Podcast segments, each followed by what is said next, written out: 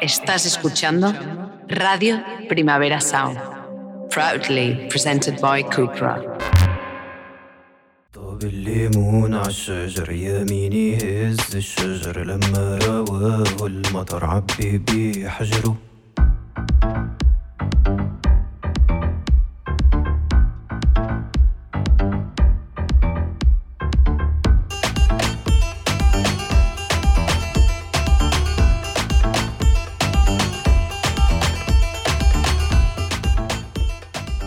Bienvenidas, bienvenidos, bienvenides. Esto es La Internacional, un programa sobre historias que no siempre son noticia en cualquier continente. Somos Adriana Cardoso e Ibai Arvideaza de Zungu Cop y hoy vamos a hablar de la revuelta de las mujeres en Irán.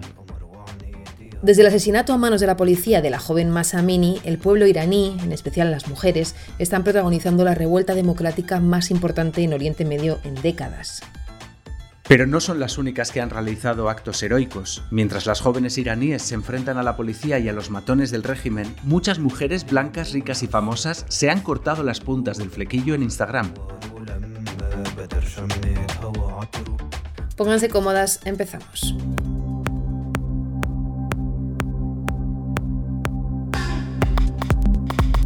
Levantamiento popular en Irán, Casi un mes después del inicio de las protestas en Irán, las calles continúan sublevadas. Las protestas comenzaron por el asesinato de Masha Amini, pero ahora concentran todo tipo de críticas contra el régimen. Aunque es difícil calcular el número de muertos, los grupos de derechos humanos señalan más de 200, especialmente en regiones kurdas. A las protestas se han sumado huelgas y paros en escuelas, universidades e incluso en sectores tan importantes como el energético. La Unión Europea ha aprobado nuevas sanciones contra Irán frente a esta política represiva. Te voy a escribir la sanción más bonita del mundo.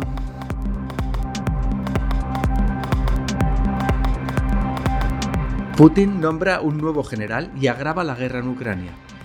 El general Sergei Surovikin, comandante de las fuerzas aeroespaciales rusas, ha sido nombrado máximo responsable del ejército ruso en Ucrania. Es el tercer general nombrado por Putin desde que comenzó la invasión en febrero. Surovikin condujo la operación militar rusa en Siria.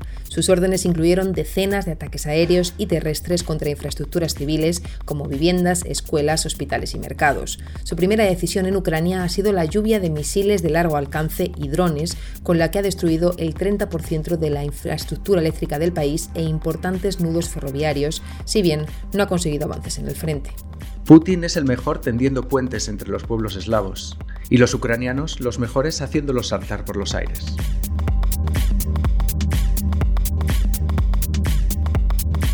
La extrema derecha gana las elecciones en Italia. La coalición Hermanos de Italia, encabezada por Giorgia Meloni, obtuvo más del 26% de los votos en unas elecciones con la participación más baja de la historia de la Italia republicana. El nuevo Parlamento ya se ha instalado en el país y a él ha vuelto Silvio Berlusconi. Nueve años después de ser inhabilitado por fraude fiscal, ha recuperado su escaño. Meloni tiene ahora que conformar su equipo, pero salvo sorpresas gobernará en una coalición de derechas con la Liga de Salvini y el Forza Italia de Berlusconi. Una Meloni, due Lemoni, tre pomeli, tanti fascisti.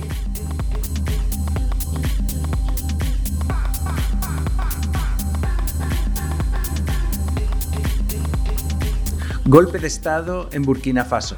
En Burkina Faso, un golpe de Estado ha derrocado al coronel que gobernaba hasta ahora y un capitán llamado Ibrahim Traoré ha sido nombrado presidente. Desde finales de 2015, el Estado ha perdido el control del 40% del territorio y ha sido objeto de múltiples atentados terroristas. Los partidarios del golpe salieron a las calles con banderas de Rusia en lo que se interpreta como una muestra de pérdida de influencia francesa propiciada por partidarios de Putin. Francia en África. Liberté, égalité, salir por pies.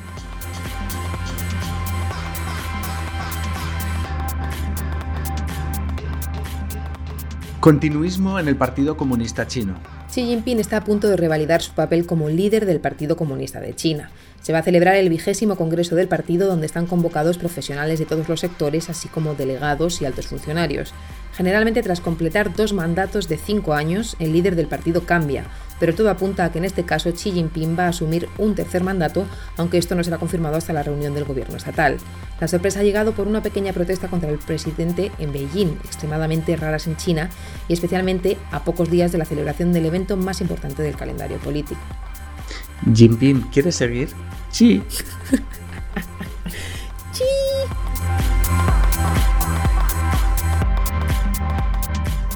Crisis en Sudán del Sur. Ascienden a 910.000 las personas afectadas por las inundaciones en Sudán del Sur durante los últimos meses, según la ONU.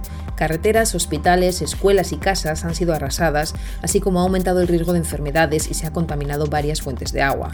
Además, el número de personas que necesitan ayuda humanitaria se está disparando no solo en Sudán del Sur, sino en toda la región, principalmente por el encarecimiento de los precios y la inflación que está provocando una gran inseguridad alimentaria.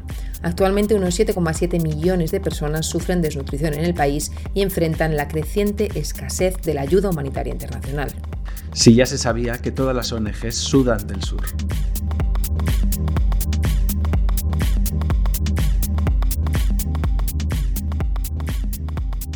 Recta final de las elecciones en Brasil. Tras la primera vuelta electoral el 2 de octubre, Brasil ha puesto en entredicho la veracidad de las encuestas electorales. Estas auguraban una victoria de Lula sobre Bolsonaro, pero con diferencias de entre 10 y 15 puntos porcentuales, que finalmente quedaron en 5. Como ninguno de los dos superó el 50%, se enfrentarán a la segunda vuelta el próximo 30 de octubre. Entre grandes actos electorales y muchas fake news en redes sociales, la carrera electoral sigue bastante reñida y con la amenaza de un posible golpe de Estado por parte de los seguidores bolsonaristas si este no ganase las elecciones. Quero mostrar-lhes uma técnica de respiração super simples. Ustedes só devem inspirar, conectar-se com o chakra cardíaco, alinhar as energias vibracionais assim. Fora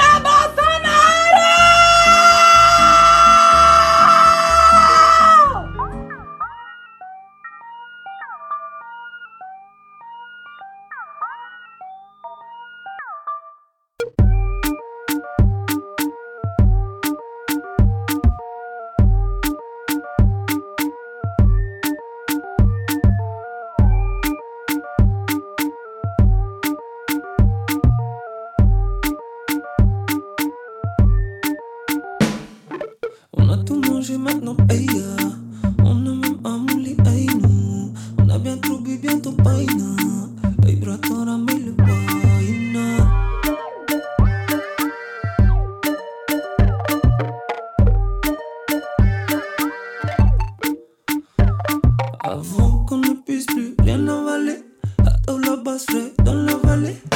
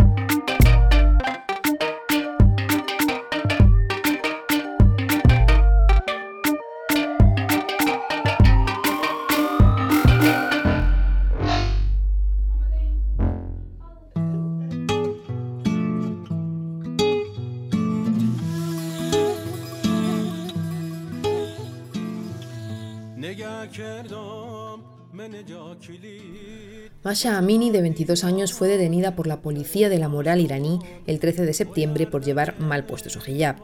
Ese mismo día entró en coma por los golpes recibidos a manos de la policía. Murió el 16 de septiembre. Las regiones kurdas fueron las primeras en salir a las calles. Después las manifestaciones se extendieron, desatando la mayor ola de protestas contra el régimen de los ayatollahs en décadas.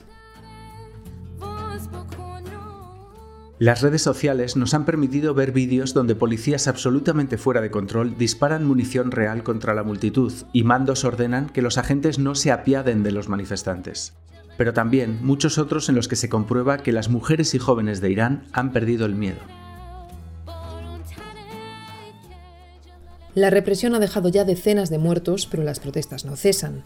Los centros de detención están desbordados después de miles de detenciones. Para sumar más tensión y violencia, el 28 de septiembre el gobierno de Irán atacó con misiles la sede del Partido Democrático del Kurdistán de Irán en Erbil, en el Kurdistán de Irak. Irán atenta para desviar la atención de las protestas en curso por la muerte de Amini, denunció el investigador y ex vicesecretario general del partido kurdo iraní, Aso Hassan Saded. El bombardeo provocó 16 muertes y decenas de heridos graves. Cuando la revuelta cumplía la tercera semana, las acciones de las rebeldes se centraron en los centros educativos. Miles de estudiantes se manifestaron en institutos y universidades de todo el país.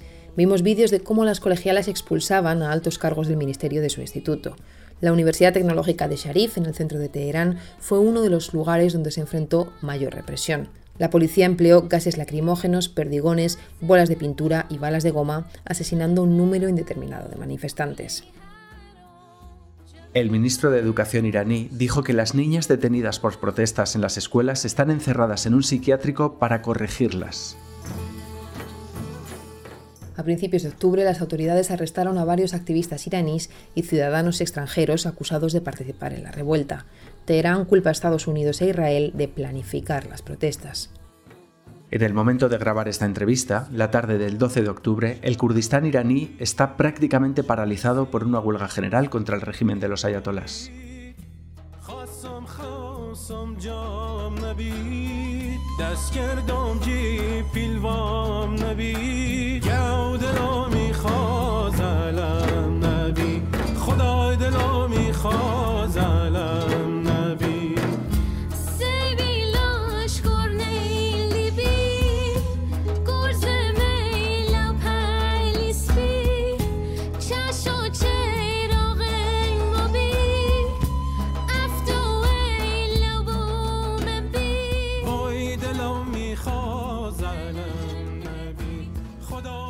Para hablar de ello, hoy tenemos con nosotras a Mariam Fati, mujer kurda, iraní, feminista y activista exiliada en Euskal Herria.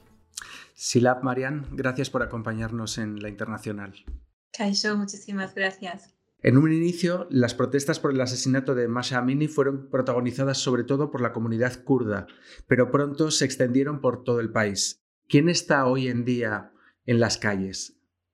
Eh, sí, pues eh, puedo nombrar eh, tres pilares importantes en estas protestas en Irán, que primero son los pueblos oprimidos y, colonizados, que son los kurdos, árabes, baluches, gilacos y también los persas. en este momento podemos nombrar que también son una comunidad oprimida por el Estado-Nación iraní.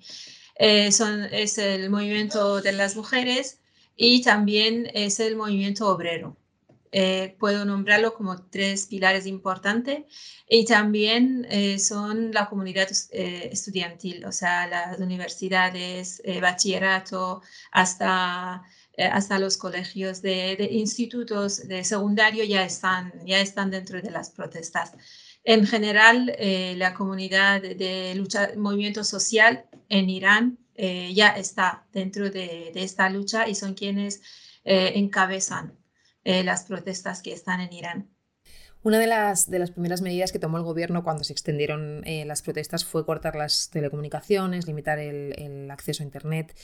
¿Cómo se están comunicando todos estos pilares que comentas allí? ¿Cómo se están comunicando los jóvenes? ¿Cómo conseguís desde el exterior contactar también con, comunicaros con, con vuestras familias? Pues las familias no hay comunicación, porque como bien has dicho, están cortados, las, las líneas de Internet están cortadas, eh, Instagram, Twitter, YouTube y muchas páginas están bloqueadas en Irán están filtrados eh, y hay, em, hay aplicaciones que la gente de vez en cuando lo utiliza o porque las ciudades de Kurdistán están cerca de las fronteras. Eh, ahí hay una manera de, acercarse a las fronteras y mandar los vídeos o las imágenes. Eh, en general, las imágenes que nos llegan, los vídeos que nos llegan son muy pocos, no tienen ninguna comparación con todo lo que está pasando en las calles en Irán, porque no hay manera de mandar eh, mandarlas. Además, em, no hay, em, por parte de la República Islámica de Irán, no se permite que vayan las periodistas eh, a Irán para poder ver de cerca lo que está pasando en las calles. Em, es difícil comunicar en, tanto en nivel familiar como en nivel de social o, las, o los contactos políticos, eh, pero bueno, siempre también hay maneras de, romper estos filtros, pero es difícil. Los profesionales lo hacen y la gente en la calle eh, pues lo tiene difícil. No sabemos lo que pasa que, eh, pero para escribir o mandar los emails de vez en cuando, unas horas al día, pues eh, porque el mismo Estado necesita el Internet, o sea, los funcionarios del Estado necesitan el Internet, entonces la gente también lo aprovecha y es cuando mandan la mayoría de las noticias de todo lo que está pasando ahí. En Occidente se han explicado las protestas de una manera bastante simplista, como si fuera una revuelta contra el Islam. ¿Qué opinas de esta interpretación? No, eso no es una revuelta contra el Islam. Eh, y, quien habla de una manera islamófoba no conoce ni, ni sabe nada lo que está pasando en las calles de Irán. Eh, eso es porque ven las imágenes de, que las mujeres queman los velos o, cortan eh, el pelo o quitan el velo, eh, pero es que el velo en Irán en este momento no es un símbolo de una religión que una persona lo tiene, sino es un símbolo político de represión. No es la cultura, es, la, puerta de, opresión contra las mujeres en Irán eh, Khomeini, el ex líder de, y fundadora de la República Islámica de Irán, cuando llegó al país y le mandaron desde Francia a los mismos occidentales, eh, pues primer ley que ha puesto fue, eh, fue dar 74 latigazos a cada mujer que salga al público sin velo y sin chador. Desde este momento, el velo en Irán es el eh, símbolo del sexismo estatal y está puesto por la fuerza.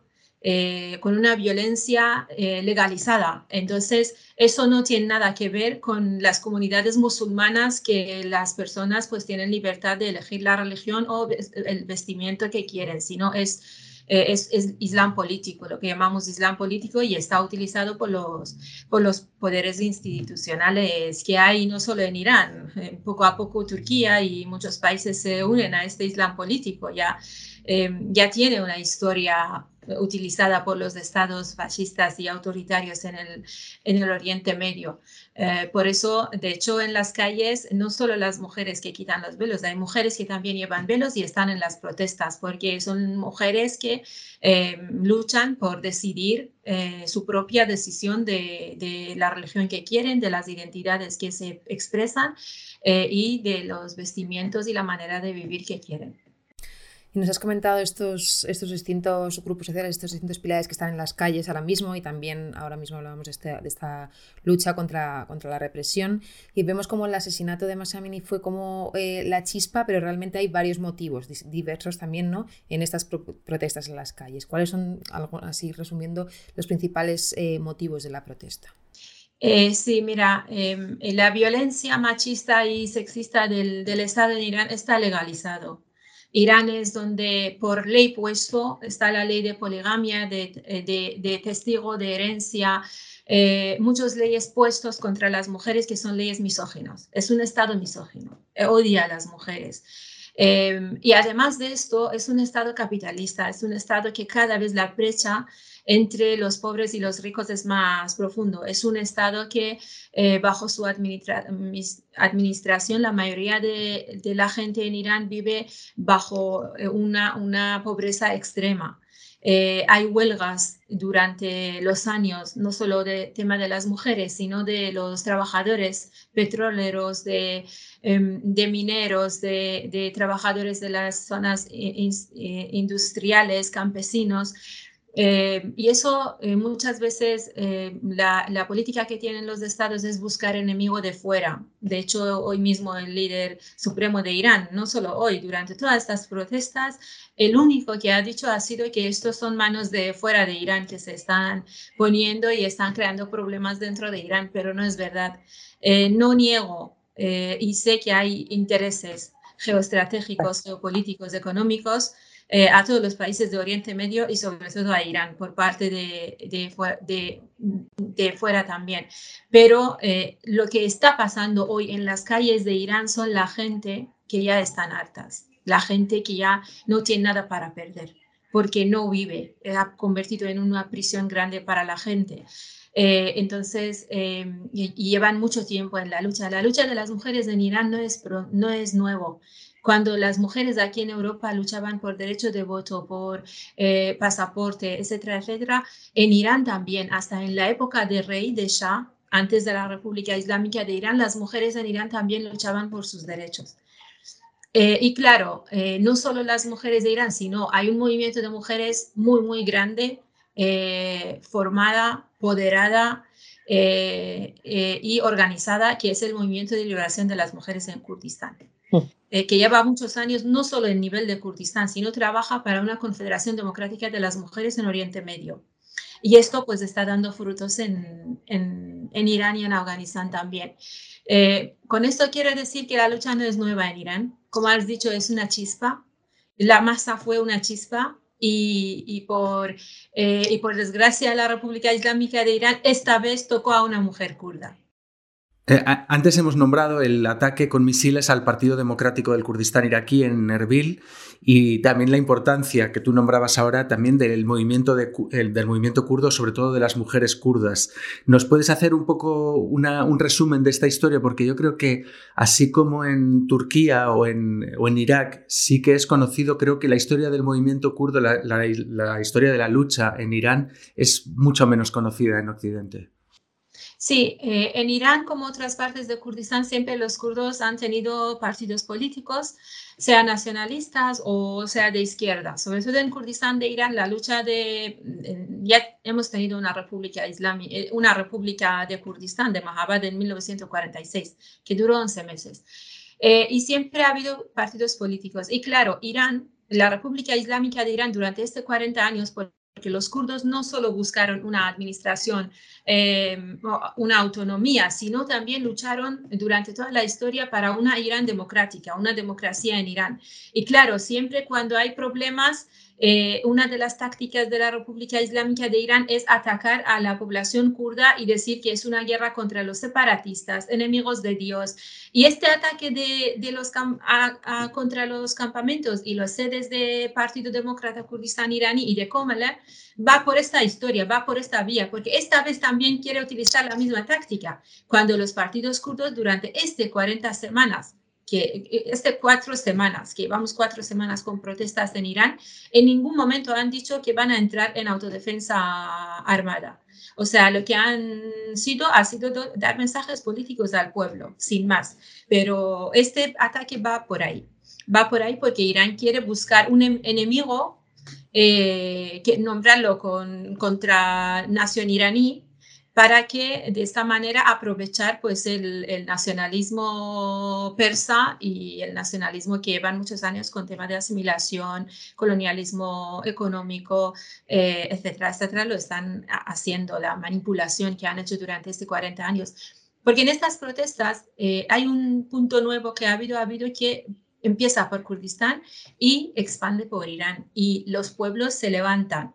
Y esto da miedo a la República Islámica de Irán. Da miedo que Kurdistán, que es una comunidad politizada, pueda ser vanguardia de un cambio democrático en Irán. Y este ataque a los campamentos de partidos políticos en Kurdistán de Irak va por ahí, porque el movimiento de liberación de, Kurdistán, eh, en este momento, el movimiento es un movimiento que lucha por un confederalismo democrático en Irán. Y este sistema, que es un sistema antisexista, es un sistema ecologista, es un sistema que es una alternativa frente a Estado-Nación, eh, en los países que hay una pluralidad de etnias, naciones, religiones, eh, que están bajo un Estado-nación único, partido único, religión, una única bandera, etcétera, etcétera, es una alternativa y Irán tiene miedo de esto, de que esta alternativa llega a Irán, pero ha llegado. Es que el grito de Jinjian Azadi en las calles de Teherán es, eh, eso quiere decir que ha llegado afuera de Kurdistán también y ni la República Islámica de Irán ni nadie puedan impedir de que esta voz eh, llegue a, no solo a Irán, sino a nivel internacional. Y mm, ha, habido varias ciudades kurdas donde, donde se ha expulsado a, la policía y a los funcionarios del régimen y se ha declarado la autonomía. ¿Se esperan eh, que haya una violenta represión? ¿Qué es, ¿Qué es lo que está sobre la mesa ahora mismo? se está dando una violenta represión. En Baluchistán, eh, solo en una protesta mataron más de 90 personas. Los vídeos corren por, por internet, están ahí. Los vídeos que demuestran eh, eh, el nivel de violencia que está utilizando el Estado. Y el primer punto que fue militarizado durante estas protestas son Kurdistán, es Kurdistán. De hecho, llevaron las fuerzas del resto de Irán también a Kurdistán. Eh, y están militarizados. Hoy ha habido una, una huelga eh, nacional en todo Kurdistán de Irán. Eh, los kurdos de Irán tienen una táctica de lucha y es la huelga nacional. Lo que es la huelga nacional, convocan una huelga para un día, se cierran los mercados. Hoy ni siquiera los funcionarios del Estado han sido a, a, a, trabajar. Están cerrados los colegios, los mercados, menos los hospitales, todo está cerrado. Eh, y además, eh, por la mañana hacen huelga y por la tarde empiezan las protestas. Y ya han empezado, ya han empezado las protestas. Em, y claro, em, es una manera también de, defensa, ¿no? Y también de, de, tener, de cuidarse, porque si haces una huelga nacional, si nadie está en la calle, el Estado no va a tener nadie para matarlo. La vida para, economía para, la política para ahí. Eh, pero está no solo Kurdistán, eh, la mayoría de las ciudades de Irán están militarizadas. Eh, la, represión es masiva. Hay decenas de, muertos en Kurdistán, en Baluchistán, en Teherán, en las ciudades de, de Irán. y también pues de los heridos y los detenidos no hay una cifra. No hay una cifra porque es tanto que no hay como no, como no hay una ONG, una, eh, un colectivo, un partido político, no hay nada que pueda trabajar sobre esto en Irán, no le permiten. Entonces tampoco tenemos una cifra, pero las noticias que llegan, pues desgraciadamente llegan noticias de, cientos de heridos que ni siquiera atreven, se atreven a llevarles a los hospitales porque están, ahí están la policía y, le, y, cada, y cada herido que, que la llevan a un hospital eh, está, ahí mismo lo, van a detener. Antes has nombrado el concepto confederalismo democrático, que es una propuesta de Abdullah Öcalan, el, líder kurdo, para superar los problemas y, las consecuencias que ha tenido la implantación del Estado Nacional en Oriente Medio. ¿Nos puedes resumir, para quien no esté familiarizada con este concepto, en qué consiste el confederalismo democrático? El confederalismo democrático, eh, digamos de alguna manera, es una respuesta, una alternativa, un proyecto eh, para em, eh, todos los problemas sociales, políticos, económicos que hay en, en, Kurdistán y alrededor de Kurdistán, los estados que, que están ahí. Es que el sistema de Estado-Nación nunca fue un sistema bueno para el Oriente Medio, porque Oriente Medio es una mezcla, es, es un mosaico de, de diferentes identidades. Eh, y esto, aunque los kurdos luchen para un, tener un propio Estado, pues en Irán, por ejemplo, hay más de 15 eh, naciones. Todos lo van a querer un Estado-nación. Y esto no es una respuesta realmente para ahí. Eh, entonces, el, confederalismo democrático es una manera de autogobierno por pueblo que basa en las comunas de cooperativas, pues también tiene un sistema, eh, el confederalismo democrático en paralelo siempre tiene el confederalismo democrático de las mujeres también que está en los partidos sistema de auto de, copresidencia, en los ayuntamientos coalcaldes, coalcaldesía, en las asambleas la mitad son mujeres, en comunas, etcétera, etcétera. Eh, pues en Irán también desde 2005 que, que se forman las comunidades de Kurdistán, para parte de Rojala se forman pues eh, organizaciones que llevan esta, esta ideología o esta, digamos, eh, filosofía de la lucha. También busca una confederación dentro de, de Irán, entre los pueblos, una confederación de los pueblos, entre las mujeres, una confederación de las mujeres. Por ejemplo, eh, para ello, em, en, marzo de, en 8 de marzo de 2021 se crea una plataforma que se llama Plataforma Transnacional, Plataforma Democrática Transnacional de Mujeres en Irán y Afganistán. Y están ahí distintas organizaciones, está Kejal, está Raba desde Afganistán, están eh, eh, distintas organizaciones feministas iraníes dentro, activistas muy, mm, eh, con muchos años de experiencia. con esto quiero decir que se está haciendo un trabajo diario. Se está haciendo un trabajo diario de larga duración que tiene objetivo de llevar este sistema de confederalismo democrático, porque hay tres, hay distintas oposiciones ahora mismo frente a la República Islámica de Irán. Uno es el hijo de ex rey de Irán, que está en América y está patrocinado por Estados Unidos, apoyado. Otro es Mujahideen, que también está apoyado por algunos gobiernos occidentales. Eh, el, tercero son los pueblos, que hay algunos partidos que quieren un Estado-nación propio y también eh, o quieren un sistema federal, un federalismo. ¿No? Eh, y está la línea del confederalismo democrático también, que es más el movimiento social, lo lleva. Realmente en Irán quien lleva la línea del confederalismo democrático más es confederalismo, es, la línea del movimiento social, movimiento obrero, de mujeres, de ecologistas, etcétera, etcétera. Y volviendo un poco ahora de nuevo a, a, las protestas actuales, hemos visto cómo el presidente Ibrahim Raisi había dicho que atendería supuestamente algunas de las, de las demandas, pero él mismo fue uno de los cuatro jueces que, dictó las ejecuciones masivas de miles de presos políticos en los 80. Entonces, ¿hay alguna figura actual del régimen que vosotros consideréis que podría ser alguien con quien negociar y con quien reconstruir esta, esta democracia?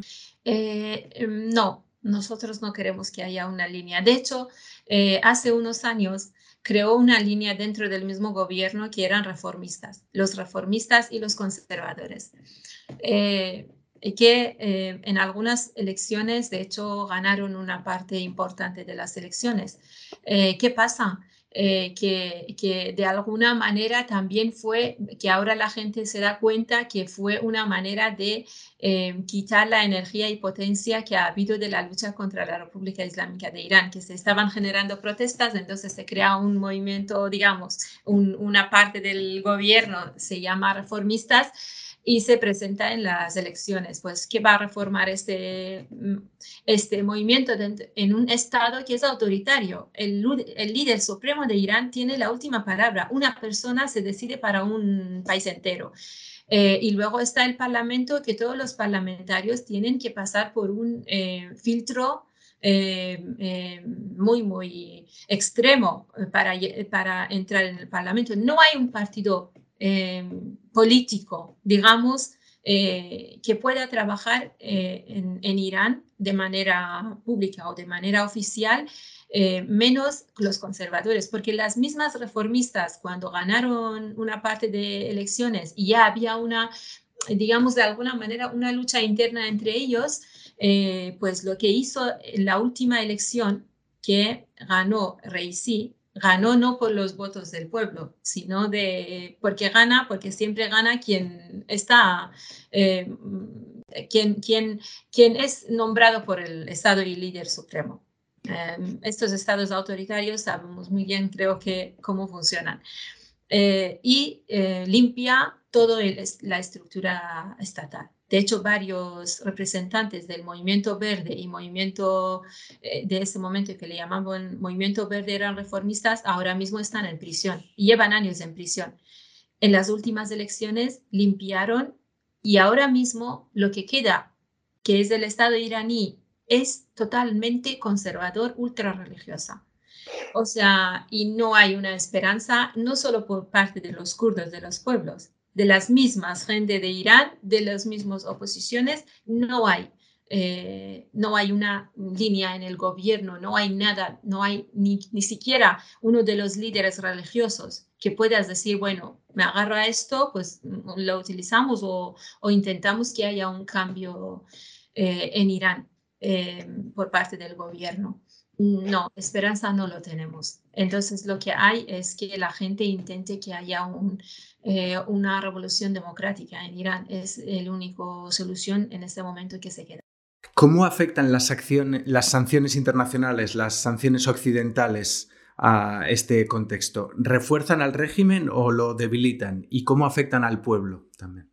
Pues las sanciones, eh, no, no, solo los que han puesto ahora mismo que están hablando la Unión Europea, Estados Unidos, para meter algunos poderosos organizaciones del régimen a la lista negra, eh, pero las sanciones económicas que han puesto eh, encima de Irán, lo que afecta es el pueblo, realmente, son la gente.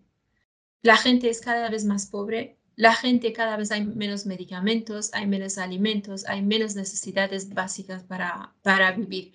Las sanciones son inhumanas. Eh, son inhumanas y es, es malo para la gente de Irán, porque lo que afecta son la gente de Irán. Los, los mismos hijos de los líderes iraníes están estudiando en Estados Unidos, en Canadá, en Europa. Tienen una vida de lujo, no tienen ningún problema económico ni siquiera para salir de Irán es que hay muchos hijos de estos políticos que ahora son líderes de Irán, están en Estados Unidos y les permiten y les dan visado y estudian ahí. Con esto quiero decir que la política que están haciendo algún fallo tiene, tienen que buscarlo, porque eh, no, no, fue, no, no pudo acabar con la República Islámica de Irán. De hecho, Irán cada vez es más radical frente a Occidente eh, de, y, Occidente busca una negociación con la República Islámica de Irán. Realmente apoyo al pueblo no, el pueblo no recibe apoyo de, de Occidente. Eh, y eso creo que debe cambiar. Si realmente quieren una solidaridad con la gente de Irán que está sufriendo, con las mujeres, que cierren las embajadas. Que cierren las embajadas, que llamen a los embajadores y les piden explicación de todas las masacres que están haciendo, que obliguen a Irán que vaya un grupo de periodistas internacionales a Irán para saber lo que está pasando, que obliguen a la República Islámica de Irán que vaya un grupo de derechos humanos internacionales para ir a Irán a ver, saber y hablar con la gente, no que queden a, Teherán bajo... Eh, bajo eh, cuidado del gobierno, porque periodistas ha habido en Irán, pero no les permiten salir de Teherán. Y si salen de Teherán, tienen que dar una explicación y con un permiso, con quién hablan, a dónde van, todo tiene que saber el régimen. Y esto tiene que cambiar. Si realmente quieren apoyar a la gente de Irán, pues que, que este apoyo sea un apoyo serio y que sea un apoyo que apoye al pueblo, no buscará sus propios intereses. La gente de Irán está cansada de que Occidente, en nombre de la gente de Irán, del pueblo de Irán, de las mujeres, busque sus propios intereses.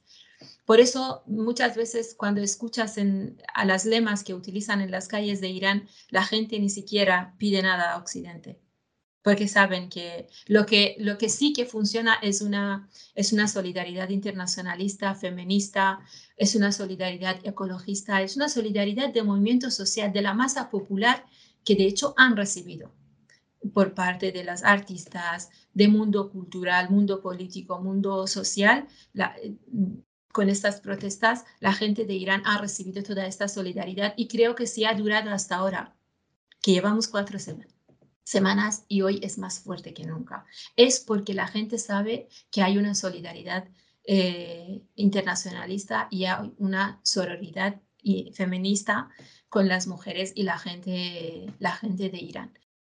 Pues aquí lo, lo tenemos que dejar. Muchísimas gracias hoy, Marian, por estar con nosotras. Ha sido un, placer. Igualmente, gracias a, a, vosotras y gracias por dar esta oportunidad de hablar de lo que está pasando ahí, porque es muy, muy importante para nosotros.